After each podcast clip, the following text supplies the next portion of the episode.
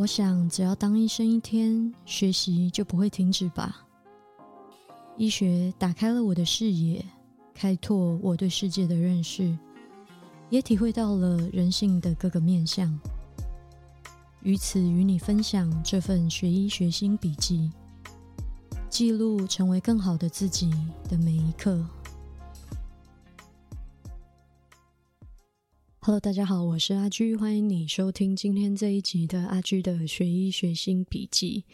现在正在录音的我呢，人在 Cranbrook。Cranbrook 呢是一个在 BC 省东南边的一个小镇哦，它其实非常非常接近 BC 省的下一个省份，也就是 Alberta 亚伯达省。呃，我们这边呢，离加拿大著名的落基山脉只有。短短的两三个小时的车程吧，我们算是在落基山脉的尾端这里。那 Cranbrook 呢，嗯，离美国也非常的近，几乎就是在 BC 省跟 Alberta 之间的边界，然后在美国跟加拿大之间的边界的这样子的一个小镇。我现在呢就在这里，呃，我已经来这里。快要两个礼拜了，来这里干什么呢？就是来这里工作。在做 residency 的这个第一年呢，我们会有两个月的时间到 community，也就是社区比较小一点的城镇呢，到那边的当地的医院呢做啊做服务。这一个月呢，我就是来到了 Cranbrook。来到这边，第一个印象就是觉得天哪，天气也太热了吧！现在八月份哦，然后这些年我觉得加拿大天气越来越热了。以前在温哥华啊，在这边几乎是不用吹冷气的，但是这几年呢，啊，夏天冷气几乎都是被大家美光的情况哦，因为实在是越来越受不了了，尤其是去年那个热浪。呃，导致整个九幺幺的救护车系统瘫痪，这样子。去年发生了这样子的一件事情哦。那今年呢，好像好一点点，但是一样也是啊，非常的热。然后在内陆这边，因为 Cranbrook 就在内陆嘛，它四面是旁边是大山，然后。当然是没有海的，离海很远很远，所以呢，热起来真的是要人命，都大概三十五六度吧，到最热的时候，然后又没有冷气，所以呢，我如果不开电风扇，基本上就会一直冒汗。那因为现在要录音，所以我把电风扇关起来了。等一下我录完，应该就会全身大汗了。那我现在住的这个房子呢，是学校这边安排的，这个房子叫做 residence residence，也就是住院医师所住的地。方，那这个房子的房东呢，是在 Cranbrook 这边医院的一个骨外科医师。那他就是把自己的房子出租给来这边工作的、暂时工作的这一些住院医师。那他是一个蛮老旧的、很典型的那种老旧的加拿大房子啊，还可以啦。我一个人住，我觉得蛮大的。很很幸运的就是，啊，我刚好没有室友，楼下有一个室友，但是楼上这一层呢，就是我一个人在用，所以还 OK。整个厨房啊，整个楼上都是我在使用，所以我觉得还不错，蛮蛮有隐私的，然后空间可以使用的空间也蛮大的。唯一的缺点呢，就是我发现它的这个背景的噪音还蛮多的，所以等一下录音起来不知道效果会怎么样。我现在就是。坐在我房间的地板上面录音。我原本想要在餐厅录的，可是那个那个冰箱的声音超级大，然后除了冰箱以外，旁边还放了一个饮水机，然后那个饮水机的声音也很大。我发现这里的水质就是矿物质可能比较多一点，嗯，跟温哥华很不一样，所以它的那个煮水的那个那个水壶啊，里面有蛮就是。一层的矿物质，然后我都不是很想去清理，因为毕竟这个地方是很多人住过，所以我实在是觉得啊，没办法，所以他放了一个饮水机在那里，真的超感谢那个饮水机。Anyways，今天这一集呢，想要跟大家聊一下我在 Cranbrook 呃工作的这将近两个礼拜，嗯，遇到的一些 case，然后。想要跟大家聊一聊我的想法跟心得。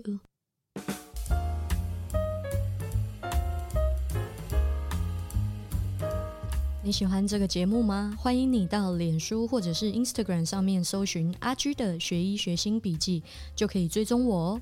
也欢迎 Donate 请阿居喝咖啡，到本集节目的资讯栏就可以找到 Donate 的连结。谢谢你支持阿居继续录制 Podcast，别忘了点五颗星还有留言哦。首先呢，Cranbrook 是一个非常。白人的一个地方哦，因为在这边我看百分之九十五的人口应该都是白人。那除了白人以外呢，在这附近也有非常多的原住民的保护区。那我也接触到了很多原住民来自保护区里面的病人。那我在这边遇到的，其实比较前几个的一个 case 呢，就是一个。十一岁的小男孩，那他年纪虽然只有十一岁哦，可是他非常非常的魁梧，他的体重大概有将近一百公斤吧。然后他进来，当然就是有一些症状这样子，那也算是一个比较难 figure out 他到底是什么什么病。那有可能是就是风湿免疫科的相关的疾病，所以稍微。稍微他的那个 presentation 有一点嗯复杂，那我就不太讲说他具体的病例是什么，但是我想讲这个 case 是因为这个孩子他非常非常的肥胖，在十一岁这个小小的年纪，所以在做 interview 的时候，我就有特别问说他平时的饮食习惯是什么。那我后来就发现很奇怪的事情，就是说他可能已经至少两个礼拜没有好好吃东西了。那这个没有好好吃东西，跟他这一阵子身体不舒服有关系，但是也有一点点不寻常的，就是他说家里面也没有太多东西可以吃，因为妈妈。很长的时间都在外面需要工作，那现在放暑假嘛，小朋友都待在家里面跟他的哥哥在一起。然后他说他会问他哥哥有什么东西可以吃，然后哥哥就会说没有东西可以吃，然后他就会可能会去喝一杯可乐这样子。那我听到这里，我心里第一个想法就是这个孩子怎么吃的这么的不健康？我在这边录音，然后窗外一直有那个车子开过马路的声音。但没有办法，如果不开窗的话，我会闷死吧。大家就见谅一下。哦，又有一台车开过去了。好啦，没办法，大家这一集就见谅一下啦。外面车子的声音真的蛮大声的。好了，不管了，我就继续讲我的。好，那我第一个想法就是，哇，为什么这个孩子的饮食习惯这么的不健康？哦，外面的邻居在讲话。好，也不管他。那我遇到这个孩子，当然马上就会想说，哦，他的饮食可能非常的不好，而且他一进来的时候有很明显的脱水的症状，甚至有 AKI，我们说 acute kidney injury，也就是因为他的脱水症状呢，造成了肾脏的一些受伤哦，嗯，所以很明显的他没有好好的喝水，也没有好好的吃东西，然后可能这样子已经一阵子了。通常在小儿科我们会想到的就是，哦，是不是 neglect？没有被好好的照顾，然后被忽略这样子。呃，另外还有一个可能的原因就是家里真的没有食物，因为他可能特别的，可能比较贫穷，或者是家里面没有一个很好的照护系统来照顾好他的饮食。然后我第一个想法又想到说，哦，他们是来自于。这个保护区的原住民，我后来发现，哇，我这个想法会不会是一种 bias？因为大家也知道，加拿大的原住民呢，我其实，在嗯这个 podcast 上面讲过很多次哦，就是加拿大原住民，嗯，曾经被加拿大的政府是如何的以某一种。很暴力的、很残忍的方式进行所谓的同化，那这样子的经验呢，对于整一个加拿大的原住民族群都留下了很深很深的伤痕。那我在 Podcast 讲过好几次，这一集就不特别讲，但是以后嗯有机会的话，我我会想再讲的更详细一点。它是一个非常敏感的。一个区域哦，因为身为这个医疗人员，我们总是在 judgment 跟 bias 之间找想要找一个平衡。其实说真的，很多时候我们不知道什么时候我们是在做一个判断，因为我们的工作就是要做判断。我们要判断这个病人的状态是什么，他需要什么，他的诊断是什么。医生的工作就是在做判断，有很大的一个成分，你是要做判断。那这些判断是你收集了很多数据，你收集了很多资料，然后以这些资料证据来做出一个最有可能的判断。那有的时候有一些资料你收集了以后，有没有可能是一种偏见呢？比如说原住民可能都比较贫穷，就是我在跟这一个。孩子跟这个家庭互动的时候出现的一个想法，为什么？因为他没有好好的吃东西，他说家里没什么东西可以吃啊，所以我马上就想到，哦，是不是因为他们比较贫穷，所以没有东西可以吃，所以他他的营养状况这么的不好，然后可能常常吃垃圾食物，因为垃圾食物比较便宜，所以才会有肥胖的这件事情发生。那这一切都是我在听到这个故事的时候所做出的。你说是判断还是一种偏见呢？我觉得真的很难拿捏。那但是因为我们身为这个医疗人员，我们在 approach 在接触这个话题的时候，需要非常的嗯 sensitive，非常的小心。所以我当下我知道自己做出了一个这样子，我自己也搞不清楚到底是一个判断还是一种偏见的一个想法。但是我就轻轻的带过这样子，因为这个孩子，嗯，有更迫切的，呃，事情需要我们去帮助他。那他的体重跟他的营养状态，我们可以之后再来解决。可是当我那一刻，我其实最担心的是他的饮食。我在看他的那个当下，最担心的是他的饮食。然后我在跟老师报告的时候，我也是这样讲，我就说：“哇，这个孩子我很担心他的饮食，我觉得他在家里面饮食健康的那个营养状态可能不是太好。”然后老师就跟我说：“你知道吗？很多时候我们只能帮他们我们有限的资源里面能帮的饮食，他们家的营养状态，他的肥胖状态，不是我们现在能够马上就帮助到他的。”甚至很多原因可能是我们不可控的。然后我在这样子的一个互动当中，我就突然的发现自己需要调试的是，我觉得我有那个 tendency，就是有那个倾向，就是遇到一个病人的时候，我会想要解决他所有的问题。比如说遇到这个孩子，他当然进来的时候有脱水的问题，他进来的时候有他你能生病的这些症状，然后他还有营养的问题。他有肥胖的问题，然后我在做他的这个 case 的时候，我就想要把这些事情都为他做一个安排，都为他做一个解决。但是老师的话呢，点醒了我，就是很多时候有一些东西不是我们现在能够处理的。在当一个病人出现这么多问题，他有那么多事情，你可以想要帮助，你应该先挑那个最紧急。最重要的先帮助，其他的可以先放一边，没有关系。但我觉得可能就是这是一个我需要习惯的事情。发现自己在临床上面好像有一点就是，哎，每一件事情都要解决在那个当下。可是我觉得老师在这一次的这个 case 当中给了我一个这样子的提醒，所以在这个 case 我学到了两个事情。第一个就是这个偏见的存在，以及。要怎么去 prioritize 你能为病人解决的事情？有问题有那么多，嗯，我们要了解到那个优先顺序。呃，这个是我还在学习的，应该说是学习去放掉那个想要解决所有问题的那个心吧。因为现在目前的状态就是我自己是有一点这样，但是在这个 case 以后，我就觉得说，对啊。在这个小镇里面，我们也没有那么多的营养师。老实说，这个家庭也不需要一个营养师告诉他们，他们所吃的饮食不够健康。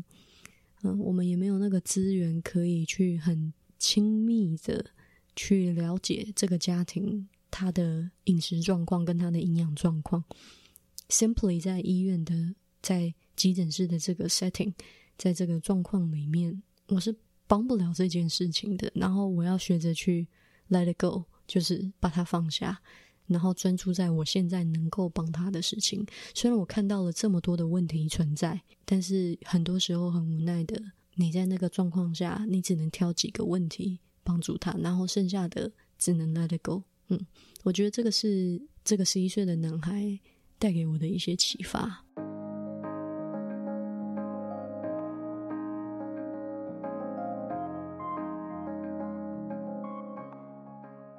好，那现在来讲一下我遇到的第二个 case。我遇到的这个第二个 case 呢，是一个十二岁的小女孩。那这个小女孩为什么会来医院？就是因为她做了一个类似自残的一个动作。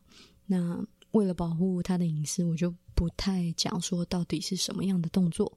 但是，嗯。因为这个动作呢，他就被带到医院，被警他爸爸就打电话给警察，后来警察就把他带到医院来了。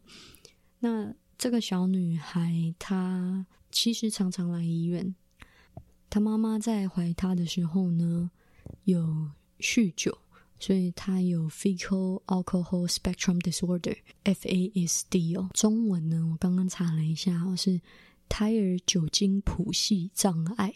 嗯，是因为孕妇饮酒呢，造成胎儿先天的缺陷。那这个缺陷呢，是会影响终身的，包括生理、心理、行为还有学习障碍哦。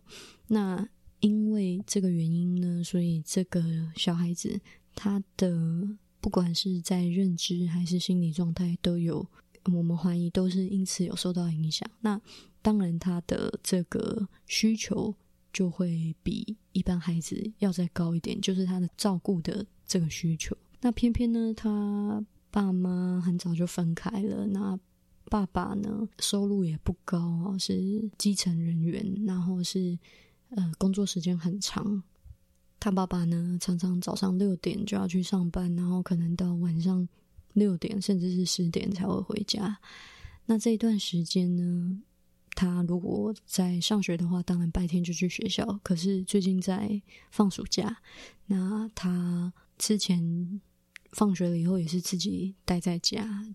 仅仅十二岁的小孩子，然后又有这个 FASD，所以呢，他就很容易成为线上有心人士的一种目标。嗯，就有听说他在。Snapchat，我知不知道，就是现在加拿大小孩很流行 Snapchat，我不知道台湾流不流行。总之就会在 Snapchat 里面呢，录一些跟性有关的一些影片，比如说在影片里面自慰，然后传这些影片呢给年纪比他大的男人这样子。那他的智力跟认知能力是有障碍的，所以。这样子的行为当然是犯法的行为，因为你在利用一个精神智力有障碍的一个孩子传这些影片给你，非常非常的可恶啊！这个是题外话，但是当然这样子遇到这样子的 case 的时候，我们后来也发现，因为贫穷的关系，所以家里面也是几乎没有食物。这个孩子跟我们说，他已经两天没有吃饭了，因为。爸爸也没有准备东西给他吃。那遇到这样的 case，我们是一定要报这个儿童保护的，就是 child protection。我们是要报告给就是 BC 省这边的嗯小孩保护的一个 ministry 哦，一个公家机关这样子。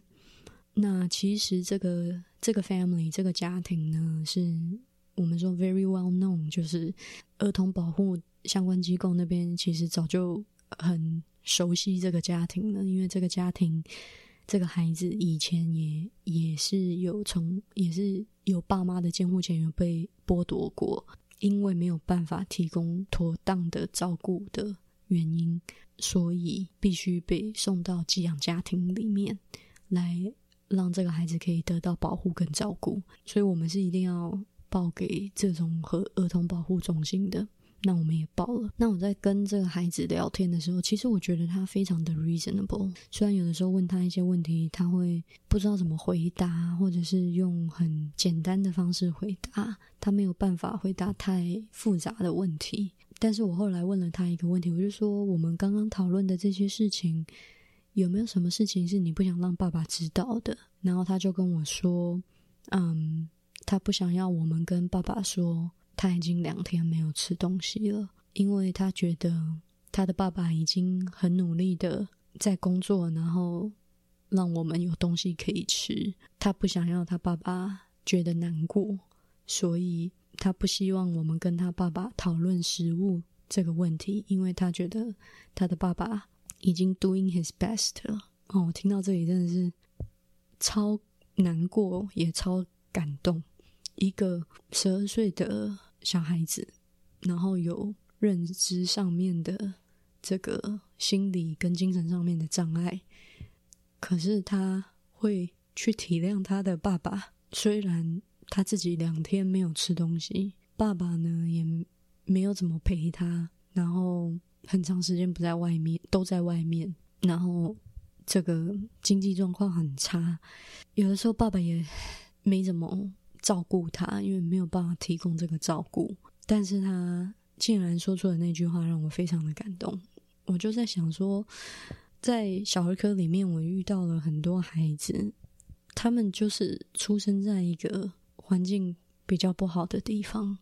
其实说真的，我们我在这里面学到了很多，这些从这些孩子身上学到了很多，然后我也觉得我得到了某一种程度上面的。疗愈吧，我想每一个人的成长过程里面，多多少少都会有那么一点创伤吧。我甚至开始怀疑，创伤可能就是成长的一部分。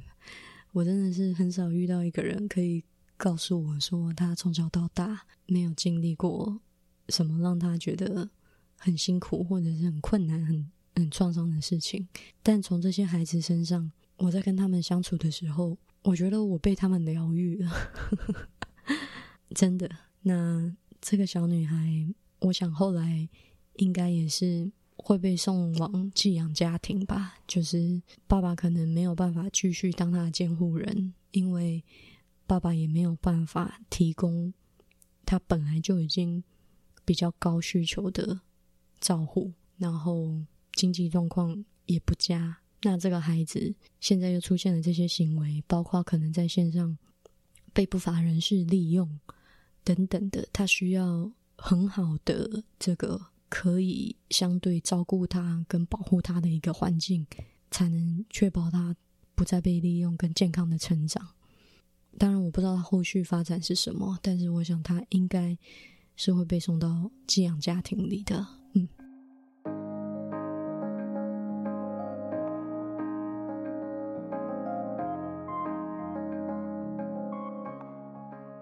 跟大家分享最后一个故事。最后一个故事呢，就跟医学比较有关系了。这一天呢，我遇到了一个两岁的小朋友，然后他跟家人呢，在一个很热的下午，在湖边玩。然后他们家人呢，有一艘船哦，然后这个小朋友两岁呢，就会。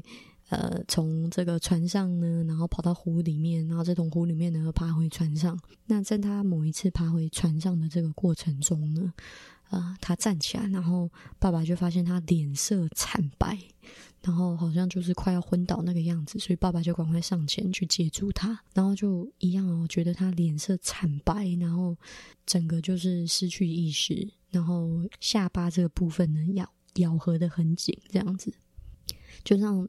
维持了大概五到十分钟，然后就好像他好像就是诶，在五到十分钟之后呢，就像睡着了一样叫不醒来。那在这个过程中呢，他还是一样非常的惨白哦，非常非常的白，完全没有血色。然后爸爸妈妈呢就赶快开车把他送到我们这边的医院，也就是离离他们原本在的湖边大概三十分钟。然后在开车十五分钟过后呢，他的血色就回来了。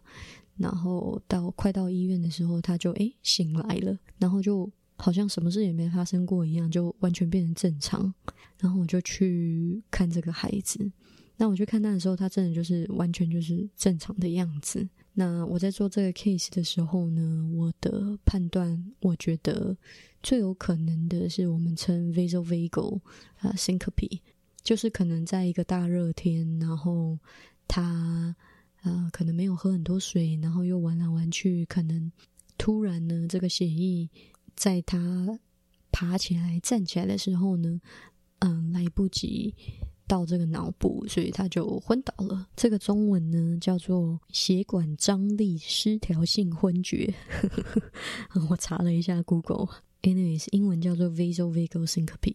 然后我当时觉得可能是这个，然后但是我第二个担心的呢是可能是这个心律不整，他可能有一些心律上面的疾病，就是心脏上面的呃疾病哦，造成他在。运动的时候，就是他在船上爬上爬下，在运动的时候，嗯，血液一下子因为心脏跳太快了，心律不整的关系，血液打不到脑部，然后就昏厥了，这样子也是有可能。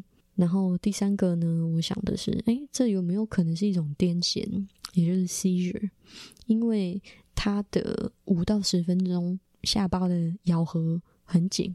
跟之后三十分钟的没有意识，像睡着一样，怎么都叫不醒的，其实跟这个癫痫的症状有一点像，但是他的昏厥跟全身惨白，又让人觉得有可能原因是来自于心脏这样子，又有让人有这样子的感觉，所以就还蛮 confusing 的。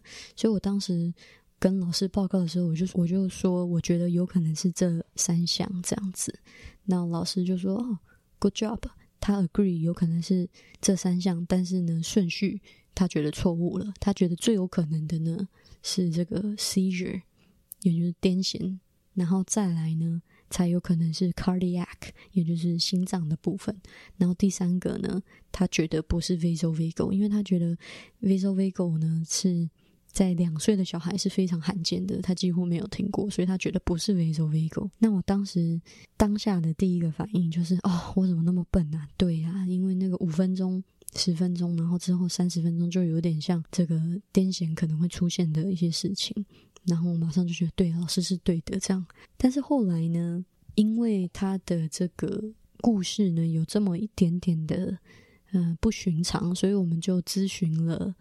呃，我们在 B.C 省的儿童医院，那整个 B.C 省只有一个儿童医院哦，所以所有的专科医医师，就是小儿科的专科医师，几乎都在 B.C 省儿童医院。我们就打电话过去，打电话给他们的神经科，也打电话给他们的心脏科，然后就询问了一下，咨询了一下这个 case。结果呢，神经科那边的人跟我说，这个不是癫痫啊，这个应该就是心脏或者是 vasovagal 的问题哦。然后我就想，哎，所以我是对的。然后那心脏科那边也是建议，就是说，哦，做一个转诊，让他去看，让他可以去看小儿科的这个心脏科的医生。那为什么会想讲这个故事？因为在老师跟我说我的顺序不对的那个当下，我真的是相信我怎么这么笨。然后，哎，为什么会没有没有这么想？但是经过专科医师的这个咨询以后，发现，哎，其实我一开始的想法。并没有错，我一开始的想法是对的，老师才想错了。我觉得我为什么想要提这个故事，是因为刚开始做住院医师，我觉得我一直在 work on 的是这一份自信，就是总觉得自己知道的不够多，然后老师一定是对的这件事情，而且对老师一定是对的这件事情不宜有他。但是这个 case 让我知道说，诶，我应该要。对自己有自信一点，就是有的时候我的直觉其实也是准确的。嗯，比如说这个 case，那我应该要更好的去诉说为什么我觉得这样子是对的。当然，我还是有可能是错的，只不过我应该在表达自己的时候更有自信一点，在临床上面跟在对病人的诊断上面，我相信我会到达那里的，因为这是一个学习的过程嘛。只要我有意识到这件事情，我在每一次呢都可以再进步一点点。我觉得现在做住院医师跟当时做实习医学生最大的不同，就是因为你现在身上有一点责任了，你也更理解当医生是怎么一回事。所以你要不断的在每一次的看诊之中，为自己的问诊的方式也好，做判断的方式也好，每一次都做一些微调整。就像一个运动员，他在为他的运动所接受培训的时候，他也是在每一次的练习中做一些微调整。当然，大部分的运动员都会有教练在旁边去调整他的动作啊，或者是调整他呼吸的方式啊，还是呃运动的打球的 strategy 啊、技巧啊什么这些的。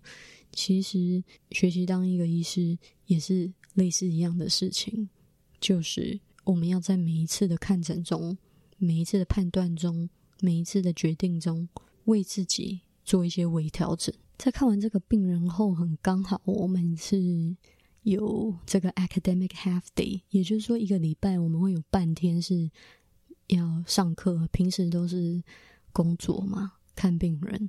但是做住院医师，我们一个礼拜会有半天是上课的。然后刚好这个礼拜的那一堂课呢，就是在讲 seizure，在讲这个癫痫。然后这个神经科的老师呢。他就讲到了一个东西，叫做 reflex asystolic syncope。我找不到直接的中文翻译哦，但应该就是类似反射性的一种晕厥。然后我就读了一下这个 reflex asystolic syncope 的这些症状，然后就发现，哎，跟我们的我看到这个两岁的小朋友的症状一模一样，哎，嗯，基本上呢，就是它是一种晕厥。但是又有一点类似，就是它的症状又有一点很像这个癫痫，所以有的时候呢，它也会被称作为呃 anoxic 呃 seizure，但是它不真的是不真正的是一种癫痫哦，它是通常呢就是一样哦，脑部的这个氧气呢血液打不过去，然后呢造成呢脑部就是突然就是缺血，然后突然就是缺氧，然后就晕厥了。那这个晕厥呢，会让你完全的没有意识，然后你可能就是全身的四肢就是会完全的、完全的，就是无力，然后是瘫痪的这样子。然后通常呢，这个会发生在很小年纪的嗯孩子里哦，就是 toddler，然后脸色会非常的惨白，有很短的时间，他们心脏其实是停止跳动的。可能维持五到十分钟，在那之后呢，小孩子就会非常非常的想睡觉，然后就会睡着了，就完完全全，我看他的这个介绍，就完完全全的跟我看到那个小孩一样，所以的确哦，他不能完全算是一种癫痫，但是又跟癫痫有一点像，但他的起因呢，一开始就是因为某一种原因，血液打不到脑部，然后缺氧这样子。所以我们让他去看心脏科还是合理的，因为要排除他这个心脏有心律不整的可能，尤其是他其实有家庭病史哦，就是家里面有心律不整的这样子的一个疾病存在，所以让他看心脏科是合理的。那这个 case 呢，其实给了我自己蛮大的信心，就是觉得说哦。我还是知道一点东西的。作为一个新住院医师，慢慢的要从这样子一次又一次的 case 中去建立自己的自信，跟去对于自己的诊断跟处理的方式，感觉起来可以更顺手吧。那当然这需要时间，然后我觉得慢慢来，有一天我一定会嗯到达那里的，到达那个我想要的地方。但那个我想要的地方到底是什么？我想就是在遇到每一个 case 的时候，就算我当下 no idea 那个是什么，我也知道该怎么做。嗯，身上组织的时候就一定会那样了吧？好，病人的分享呢，就先大概到这边，跟大家讲一下我这几天在 c r a n b o o k 都做了些什么。有一天呢，我就租了一台脚踏车，因为我没有开车来嘛。所以去哪里都走路，然后我就租了一台脚踏车，然后在这个镇上骑了又骑，骑到屁股超痛的。嗯，骑了很远哦，那一天骑了将近二十公里，看了这个城镇里面的几个湖。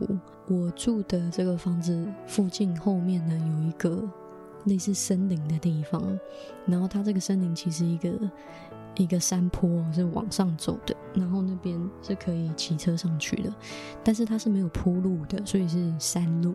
然后我就去骑，然后刚好坐的那个脚踏车是越野脚踏车，所以是骑得上去的。但是我不是一个就是很擅长骑越野脚踏车的人，但还可以啦。路够大，我就没问题。不过有一次在可能走错了一条路，然后那个路就超级小、超级细的，然后我就摔车。现在脚上有一个非常大的 O C。嗯，不过快好了，好不容易来到这个地方，我接下来几天呢可能会出去玩，到时候呢应该会在 Instagram 上面分享一些照片跟影片吧。不过我这一集播出的时候。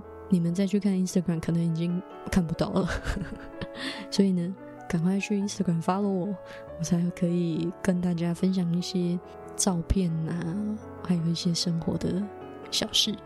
好啦，今天这一集呢，简短的带到这边。那因为这一集呢，我是在自己的房间录的，然后有一点害怕吵到楼下的室友，然后窗户是打开的，所以可能会有一些。杂音就外面车子的声音啊，或者是隔壁邻居讲话的声音，还有我自己讲话的声音也比较小一点，还请大家见谅哦。嗯，好，那就这样，下次见，拜拜。